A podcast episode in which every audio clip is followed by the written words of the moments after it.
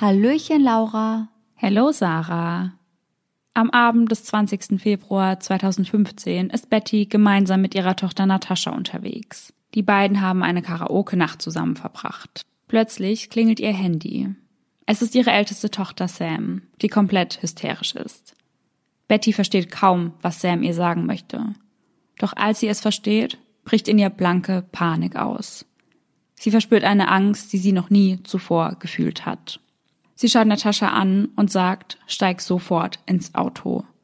Die beiden machen sich nun umgehend auf den Weg zu Sams Haus, in dem sie gemeinsam mit ihrem Ehemann und ihren fünf Kindern lebt. Allerdings ist es von ihrem Standort aus eine Stunde mit dem Auto entfernt. Aufgrund dessen ruft sie ihre Schwester Ginger an, diese wohnt nur zehn Minuten von Sam entfernt und macht sich ebenfalls sofort auf den Weg. Währenddessen setzt sie einen Notruf ab, trifft jedoch vor den Einsatzleuten vor Ort ein. Mit bei ihr ihr Ehemann. Sie gehen nach oben ins Schlafzimmer. Dort liegt Sam, mit den Händen hinter dem Rücken gefesselt. Noch dazu sind ihre Beine zusammengebunden. Sie weint hysterisch und schreit, dass Ernie gefunden werden muss, ihr Ehemann. Die Kinder kommt es Ginger in den Sinn und sie stürmt los ins Kinderzimmer. Erleichterung, den Kindern geht es gut. Sie schlafen seelenruhig in ein und demselben Zimmer. Sie geht zurück zu Sam um sie von ihren Fesseln zu befreien, und gemeinsam warten sie auf das Eintreffen der Polizei. Die Jagd auf die Entführer und die Suche nach Ernie beginnt. Und somit Hello an jeden True Crime Junkie, der heute wieder bei Eyes in the Dark eingeschaltet hat. Sarah und ich erzählen uns hier jeden Sonntag einen wahren Kriminalfall aus aller Welt und wechseln uns dabei immer ab. Einmal ist Sarah an der Reihe und einmal ich. Und dabei achten wir auch darauf, dass wir der anderen nicht verraten, an welchem Fall wir da gerade arbeiten. Im Rahmen unserer Recherche konzentrieren wir uns hauptsächlich auf Internetquellen. Das heißt, wir lesen verschiedene Artikel, schauen uns Dokumentationen an, Überwachungsvideos, Aufnahmen der Prozesse und der Verurteilungen und im besten Fall besorgen wir uns ein dazugehöriges Buch, falls vorhanden. Und all die daraus gesammelten Informationen packen wir für euch dann in unsere jeweilige Folge. Und falls euch das Endergebnis gefällt, vergesst nicht, uns zu abonnieren. Und diejenigen, die bei unserem Live-Auftritt dabei waren, die haben sicherlich mitbekommen, dass wir heute den Fall behandeln, den ich beim Live-Auftritt behandelt habe. Und auch wie letzten Monat bekommt ihr dafür dann nochmal eine extra Folge on top am Ende des Monats. Wir springen nun direkt wieder in die Anfangsszene der Folge zurück. Die Polizei trifft ein, während Ginger gerade mit ihrer Nichte die Treppe nach unten geht. Und umgehend wird Sam befragt. Die Beamten wissen, dass sie nun schnell agieren müssen, wenn sie Ernie noch lebend wiederfinden wollen. Sam erzählt ihnen, dass drei Männer ins Haus eingebrochen seien und die beiden im Schlaf überrascht haben. Sie hätten Ernie mitgenommen, ihn vor ihren Augen mehrfach mit einer Pistole geschlagen und sie dann gefesselt.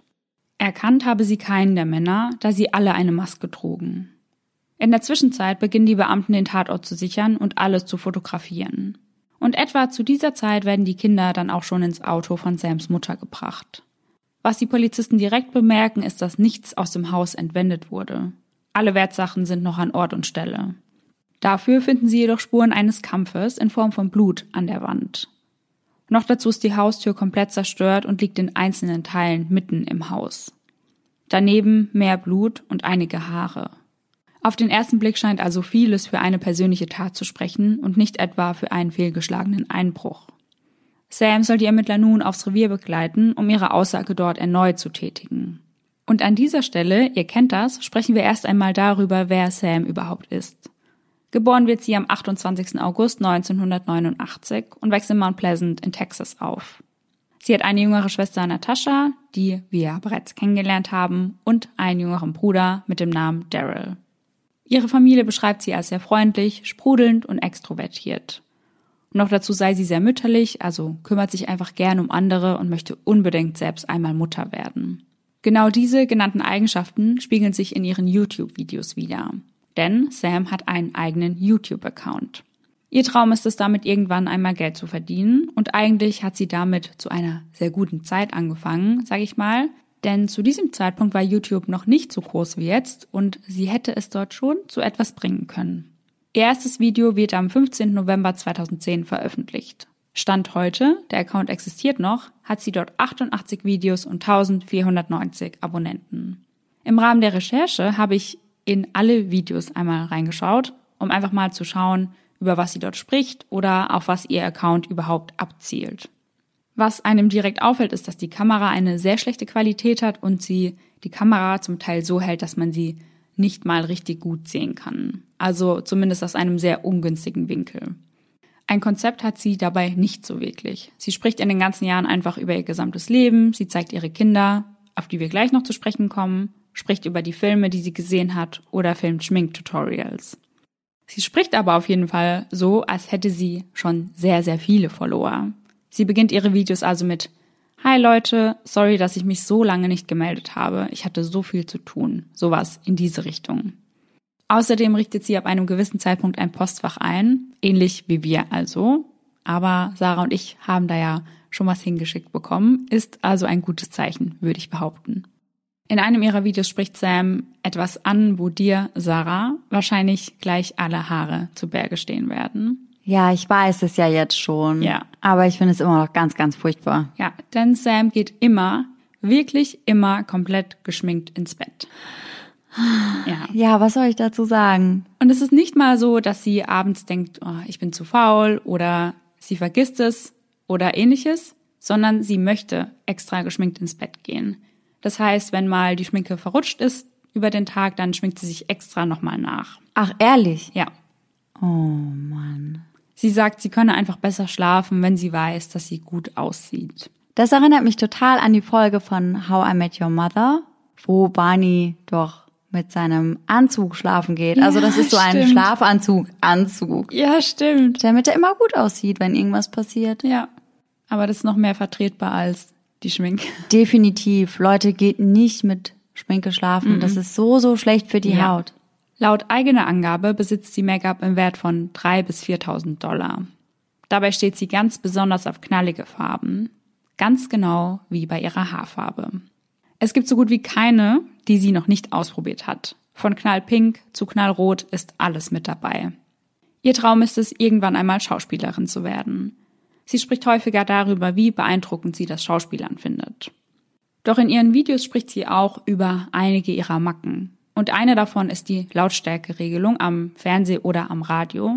Denn die muss bei ihr immer auf einer geraden Zahl stehen. Aber ich glaube, dass das bei ganz, ganz vielen Leuten der Fall ist, ehrlich Ja, gesagt. das glaube ich auch. Ich glaube, das haben wirklich richtig, richtig viele. Ja. Ganz am Anfang der Folge habe ich euch ja bereits erzählt, dass Sam mittlerweile fünf Kinder hat. Und Achtung, mit dabei sind zwei Zwillingspärchen. Das erste Zwillingspaar bekam sie bereits mit 19 Jahren mit ihrer Highschool-Liebe. Doch Sam bemerkte relativ schnell, dass das nicht der Mann fürs Leben ist, und so gingen sie letztendlich getrennte Wege. So wurde aus Sam eine alleinerziehende Mutter, und um gut für die Zwillinge sorgen zu können, hat sie zu diesem Zeitpunkt drei verschiedene Jobs. Einer davon ist der Job der neugeborenen Fotografin und noch dazu verkauft sie nebenbei Beauty-Produkte. 2008 tritt dann ein neuer Mann in ihr Leben, Ernie, geboren am 25. Mai 1985. Ernie ist der Mensch, der sich immer um alle anderen zuerst kümmert. Ihm ist es sehr wichtig, dass es den Menschen um ihn herum gut geht und es ihnen an nichts fehlt. Er stellt die Bedürfnisse der anderen stets über seine eigenen. Zu seinen Hobbys zählt unter anderem das Lesen. Seine Mutter musste ihm früher teilweise die Bücher wegnehmen, weil er sonst die ganze Nacht nur gelesen hätte. In der Schule war er immer sehr gut und in seiner Freizeit mochte er neben dem Lesen Computer und Gaming. Was Computer angeht, ist Ernie sehr talentiert. Er kann einen PC komplett auseinanderbauen und dann wieder zusammensetzen. Daher wird euch sein Studiengang nicht sonderlich überraschen, denn er studiert Technology. Nebenbei arbeitet er in einer Base- und Softball-Manufaktur. Im Jahr 2008 trifft er dann in einem Tattoo-Shop auf Sam. Ernie hat lange Haare und trägt an diesem Tag einen dunklen Trenchcoat, eine schwarze Hose und schwarze Schuhe. Beide lieben Tattoos und Piercings. Direkt eine Gemeinsamkeit. Sie haben einen super Start in ihre Beziehung. Ihre Familien beschreiben die beiden als seelenverwandt. Als Sam ihren zukünftigen kennenlernt, sind ihre Zwillinge 18 Monate alt. Und nach ungefähr zwei Jahren Beziehung möchte Ernie mit ihr den nächsten Schritt gehen und fragt sie, ob sie zusammenziehen möchten. Noch dazu will er die Zwillinge adoptieren. Er möchte mit Sam eine kleine Familie werden. Doch sie möchten die Familie noch vergrößern und 2011 ist es soweit. Sam wird erneut schwanger. Und jetzt die große Überraschung, es sind wieder Zwillinge.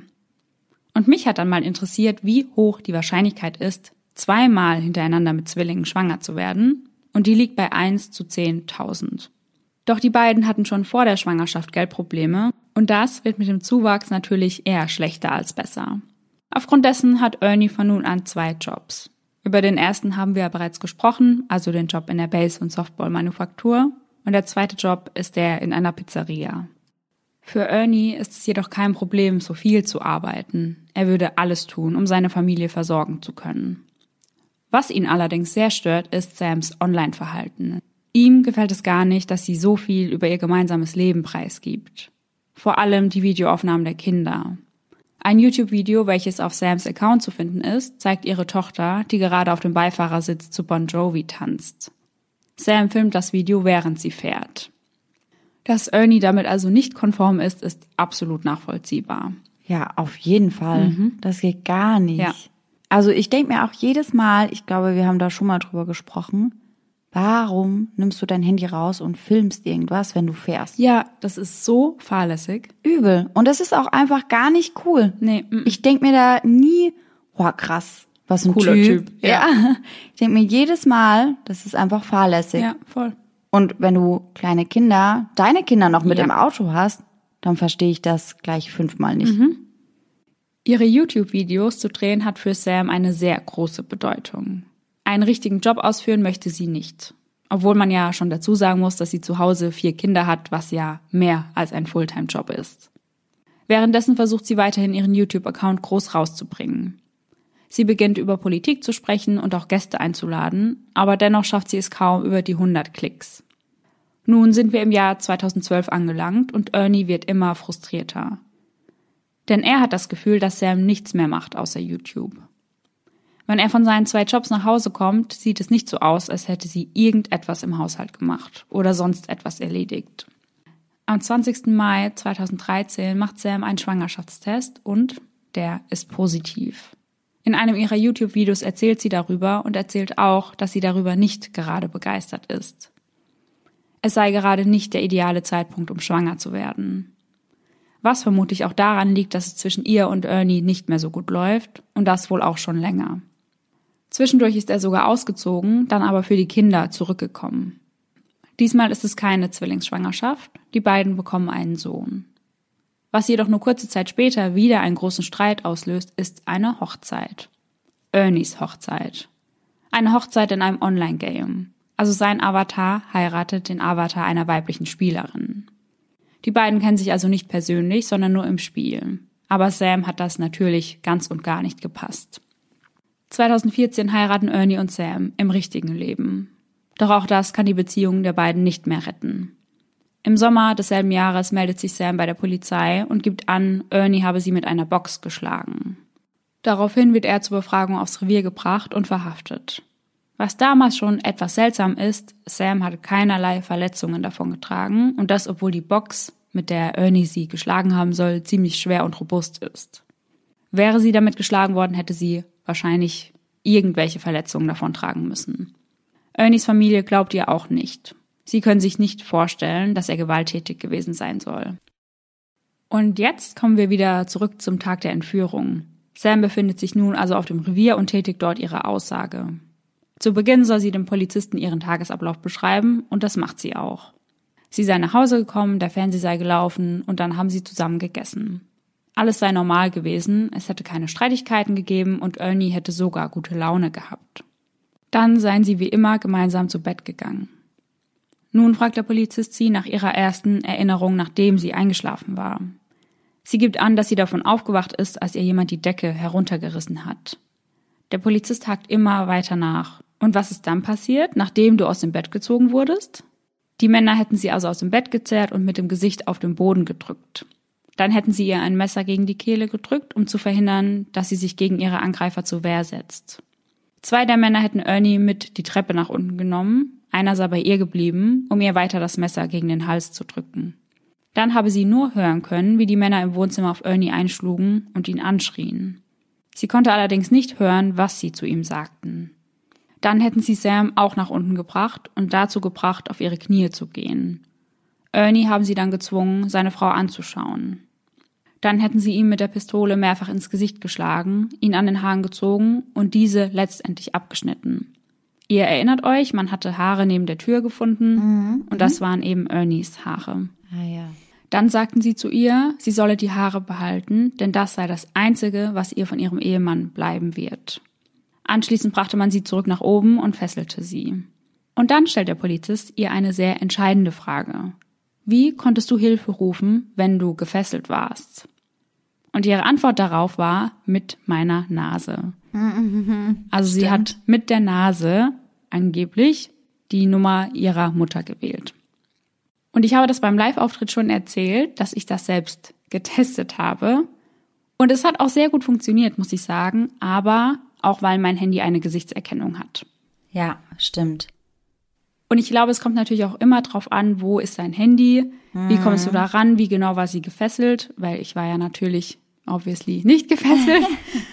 Und deswegen hat es so gut funktioniert. Also es ist machbar, aber ja, fraglich, ob das bei ihr so gut hätte klappen Ja. können. Aber, das habe ich auch beim Live-Auftritt schon gesagt, das Allereinfachste ist ja eigentlich Siri zu sagen, dass sie jemanden anrufen soll. Ja, das stimmt. Die gab es 2015 auch schon, oder? Ich glaube schon. Weil ich glaube, eine Gesichtserkennung gab es damals noch nicht. Aber ja, Siri hätte es schon geben können. Ja, und ich weiß nicht, ob du das manchmal auch hast, aber manchmal stelle ich mir das vor, wenn jetzt jemand in meine Wohnung rein spazieren würde und mich angreift und meine Siri liegt auf dem Nachttisch oder Ja. so, also mein Handy, dann kann ich ja einfach sagen, hey Siri, wähle Ja. den Notruf. Ja. Und da muss die Person ja erstmal so schnell reagieren und dann ja auch von dir ablassen. Ja, klar, Das stimmt. ist eigentlich schon sehr schlau. Der Polizist ist daraufhin etwas verwundert und fragt nach, ob sie ihr das Handy einfach dagelassen haben. Daraufhin sagt Sam, sie habe die Frage der Männer, ob sie ein Handy bei sich habe, mit Nein beantwortet. Doch wie schon erwähnt, kann sie aufgrund der Masken keinen der Männer beschreiben. Das Einzige, was sie mit Sicherheit sagen kann, ist, dass einer der Männer mit einem hispanischen Akzent gesprochen habe. Dann wird sie außerdem noch gefragt, was denn das Motiv der Männer gewesen sein könnte, und Sam kommt sofort Ernies Vater in den Sinn. Er habe häufiger Probleme damit, in Sachen verwickelt zu sein, in die er nicht verwickelt sein sollte. Was sie in dieser Theorie bestärkt, ist die Aussage eines der Verbrecher, denn er habe gesagt, dass sie ins Haus von Ernies Vater wollen. Sie geht also davon aus, dass die ganze Entführung eine Rache an Ernies Vater sein könnte. Umgehend wird eine Einheit zum Haus von Ernies Vater geschickt. Währenddessen sagt Sam, dass sie glaubt, dass Ernie sein Handy bei sich haben könnte. Und tatsächlich kann das Handy lokalisiert werden, und zwar in einer Stadt, die sich rund 20 Minuten mit dem Auto entfernt befindet. Gegen 3.20 Uhr wird es dann in Pittsburgh geortet. Die Polizisten fragen Sam, ob sie dort jemanden kennt. Doch Fehlanzeige. Ganz plötzlich wird das Handy dann ausgeschaltet und kann so auch nicht mehr geortet werden. Ernies Vater können sie in seinem Haus ebenfalls nicht antreffen, doch auch sonst befindet sich niemand im Haus. Sie werfen einen Blick in die Akte seines Vaters und er und Ernies Onkel wurden in der Vergangenheit schon häufiger wegen verschiedener Delikte verhaftet. Allerdings sind sie nun etwas älter geworden und seitdem läuft es bei ihnen offenbar auch etwas ruhiger ab, zumindest was Straftaten angeht. Vor dem Polizisten hatte Sam von einer sehr harmonischen und liebevollen Ehe gesprochen und hatte mit keinem Satz die Anzeige erwähnt, die sie einmal gegen Ernie gestellt hatte. Als die Polizisten das herausfinden, wird sie erneut befragt. Jetzt hat sie nun doch einen Verdacht, wer hinter der Entführung stecken könnte. Sie habe einen Tag zuvor eine Freundin im Krankenhaus besucht und ihr über die Gewalt erzählt, die sie durch Ernie erfährt. Ein Mann im selben Raum sei sehr verärgert darüber gewesen, wie Sam von ihrem Mann behandelt wird. Sein Name sei John Rebel. Jedoch sei das nur sein Facebook-Name, den wahren Namen kenne sie nicht. Er habe zu Sam gesagt, dass er die Sache schon regeln werde. Er sollte die gemeinsame Freundin dann am nächsten Tag aus dem Krankenhaus abholen, habe kein eigenes Auto und Sam bietet ihm dann ihr Auto an. Jetzt klingelt ihr Handy. Sie schaut darauf und sagt, oh mein Gott, ich habe gerade eine Nachricht bekommen und laut dieser Nachricht sei John gerade in diesem Moment im Krankenhaus. Schnell wissen die Polizisten seinen richtigen Namen. Jonathan Sanford. Er ist erst vor kurzem aus dem Gefängnis entlassen worden. Also auf ins Krankenhaus. Als die Polizisten vor Ort eintreffen und gerade dabei sind, das Krankenhaus zu betreten, laufen zwei Männer an ihnen vorbei. Und einer von ihnen sieht genauso aus wie Jonathan. Der Polizist dreht sich ganz lässig in die Richtung der jungen Männer und sagt, Hey Sanford. Die beiden Männer beginnen zu rennen und versuchen zu fliehen. Doch die Polizisten sind schneller und schnappen die beiden relativ fix. Eine sehr kurze Verfolgungsjagd also. Einer der beiden ist tatsächlich der 25-jährige Jonathan und der andere der 26-jährige José Pons. Doch sobald Jonathan geschnappt ist, kooperiert er mit der Polizei. Er sieht wenig Sinn darin, ihnen irgendwelche Lügen aufzutischen. Er beginnt also nun zu berichten, wie die Tat seiner Meinung nach abgelaufen ist. Seine Aussage startet mit dem Kennenlernen von Sam im Krankenhaus. Sie habe dort von der Gewalt erzählt, die sie durch ihren Ehemann erfahren muss. Jonathan hatte das Gefühl, handeln zu müssen und bot ihr seine Hilfe an. Doch Sam war laut seiner Aussage von Anfang an eingeweiht gewesen. Der ursprüngliche Plan war es, Ernie Drogen unterzujubeln und der Polizei dann einen anonymen Tipp zu geben. So sollte es zu einer Festnahme kommen. Relativ schnell besorgten sie daraufhin Meth und fuhren dann zurück nach Pittsburgh, um über den weiteren Ablauf zu sprechen. Und dann kam ihnen eine neue Idee. Sie fragten Sam, was sie denn davon halten würde, wenn sie nicht nur dafür sorgen würden, dass Ernie verhaftet wird, sondern dass sie ihn ganz aus ihrem Leben schneiden würden. Sam fragte sie daraufhin, ob sie das wirklich machen würden. Sie vereinbarten, dass sie die Haustür unverschlossen lassen sollte, wenn sie damit einverstanden war. Sollten die drei Männer das Haus jedoch verschlossen vorfinden, bleiben sie bei dem Drogenplan. Diese wollten sie in seinem Auto platzieren. Jonathan fragte Sam dann jedoch nach den Kindern. Schließlich konnten diese wach werden und etwas sehen, besonders im Fall des zweiten Plans. Sam beruhigte ihn und sagte, darum bräuchte er sich keine Sorgen machen. Sie würde ihm etwas zum Schlafen geben.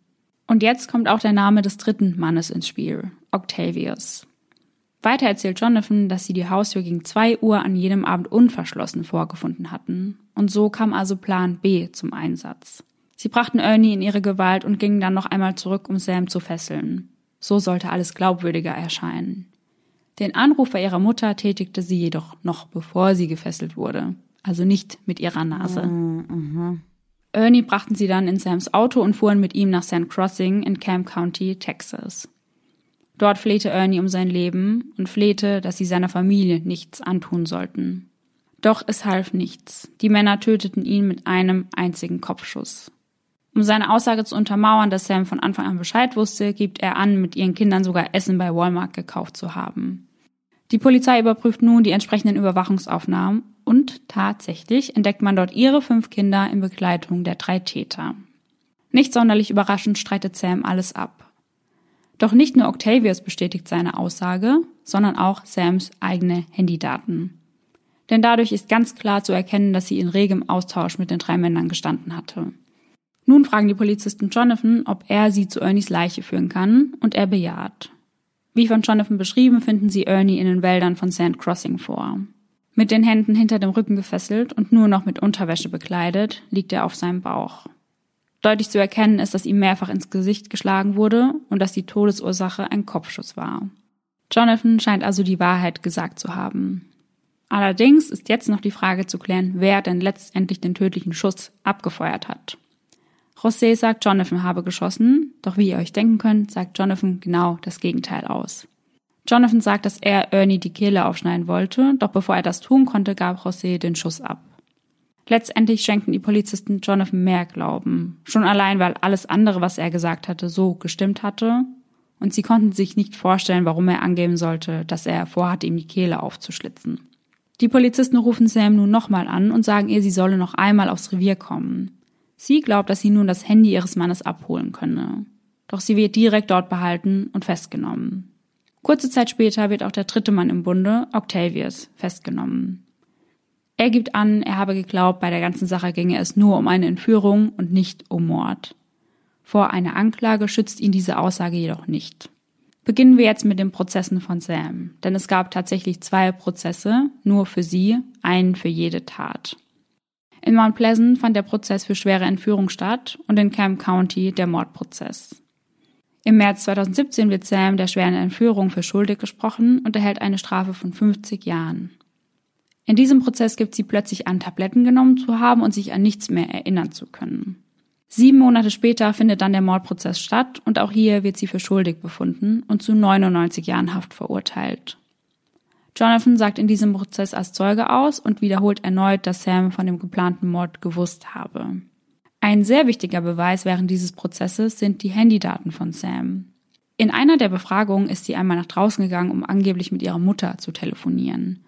Stattdessen kontaktierte sie jedoch Octavius und schrieb, zerstöre Ernies Handy, mach die Scheiße kaputt.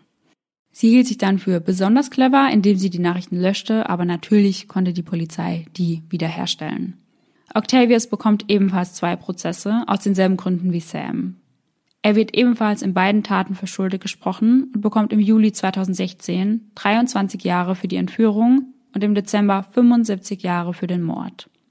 Er hat sich während des Prozesses immer wieder in Widersprüche verstrickt, was vermutlich mit ein Grund für seine Verurteilung war.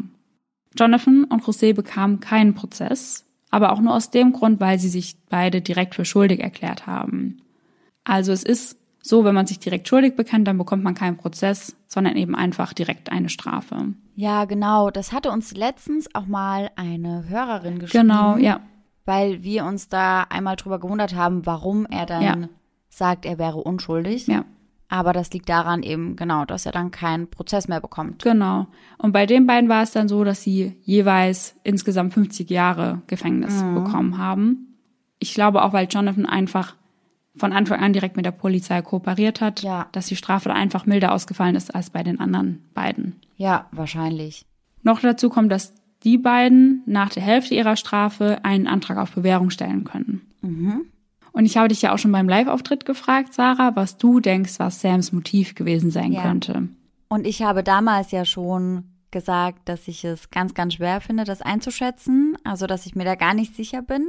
Aber mittlerweile weiß ich ja, was vermutet wird, Ja. was das Motiv ist. Und ich finde das nach wie vor einfach unglaublich. Ja, absolut. Und es wird sehr, sehr viel spekuliert, weil Sam die ganze Tat ja nie selbst zugegeben hat.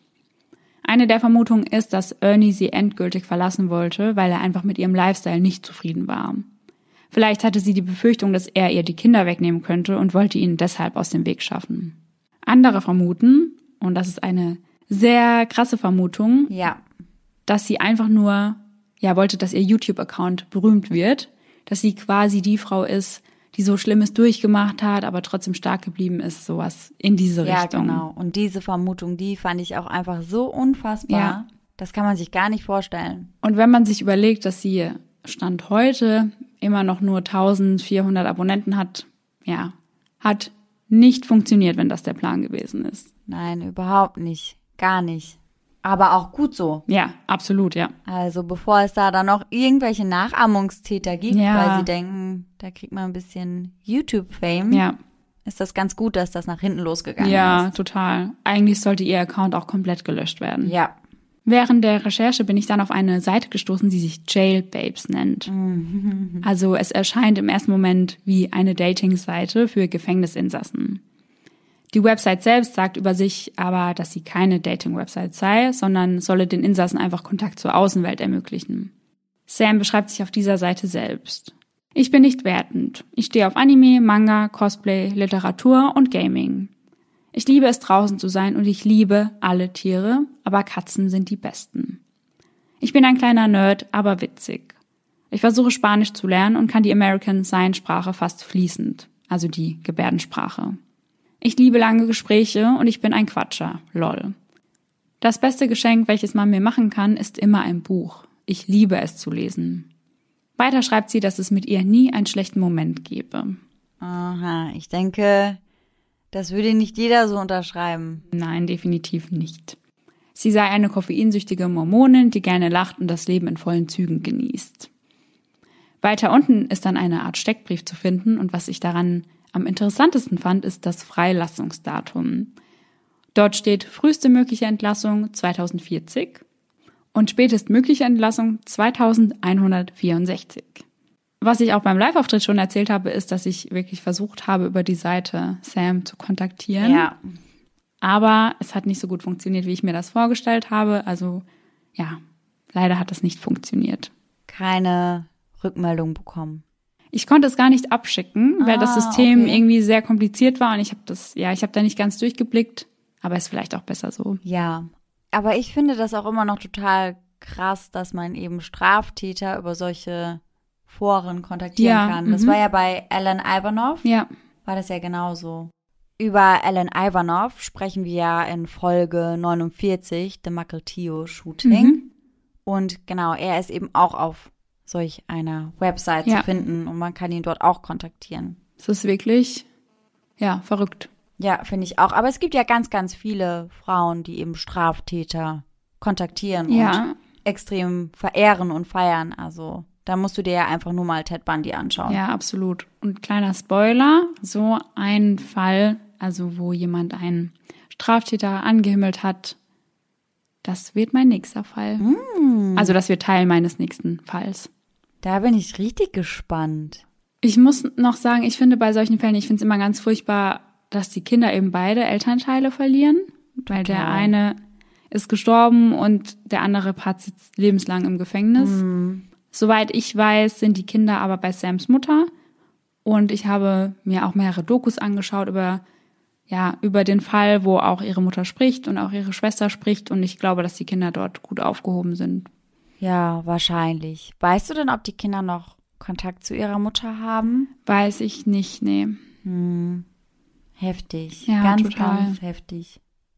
Und wenn es wirklich nur für den Fame war, also dafür habe ich echt gar keine Worte. Überhaupt nicht, gar nicht. Also nicht, dass es ein gerechtfertigtes Motiv Ja. gewesen wäre, wenn sie das gemacht hätte, weil er sie endgültig verlassen Ja. wollte. Aber für den Fame, das ist einfach, ja, das ist ein so niedriger Beweggrund, Ja, das kann man sich eigentlich gar nicht vorstellen. Aber was wirklich das Motiv war, werden wir vermutlich nie erfahren, außer Sam spricht irgendwann einmal selbst darüber. Aber es würde mich ja auch nicht wundern, wenn das dann irgendwann mal verfilmt wird oder sie selbst Ja. in einer Dokumentation spricht oder ein Buch schreibt, weil das ist ja eigentlich der beste Weg, um Fame zu werden. Ja, ne? absolut, ja. Und damit sind wir am Ende des Falls angekommen. Wie immer bleibt gerne dran für unsere Outtakes. Und dann hoffen wir, dass ihr nächsten Sonntag wieder mit dabei seid. Und bis dahin, schöne Träume. Bis dann. Tschüss. Tschüssi.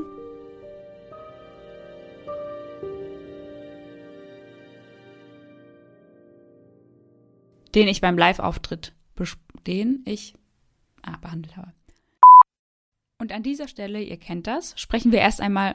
War das kein komisches Geräusch? Was? Nee, weil du so geguckt hast, dachte ich. Nee, ich hab dich einfach nur angeschaut. Okay. Das machst du voll oft, wenn ich dich anschaue, bist du so. Ich schau dich manchmal einfach nur. Okay, ich, ich versuche mir das abzugewöhnen, ey. Okay, nochmal. Die Folge von How I Met Your Mother, Mother, Mother, Mal. das erinnert mich total an die Folge von How I Met Your, Your Mother. How I Met Your Mother. Ja, da ist auch dieses Mother. hässlich- Ja, ja, Das erinnert mich. Oh, mein Bauch. Mary Kay, um ganz genau zu sein, übrigens. Aber keine zum Abschminken. Hä? Was ist mit dir? Zu seinen Hobbys zählt unter anderem das Lesen. Nochmal, das war richtig komisch gesagt. Richtig strange. Ich wollte erst weiter im Satz und dann habe ich gemerkt, das ist Pause und dann habe ich halt. Ja. Das war richtig, richtig komisch. Das ist richtig so Hörbuch oder so. Ja. Das Lesen. Also, falls ihr jemanden einen Job als Hörbuchsprecherin für mich hat, come, come to me. Okay. Ein Wer schreibt noch LOL? Ich hasse LOL einfach, Ich dieses. Wort. Echt? Ich sag LOL. Okay, bei dir ist Make okay. LOL great again.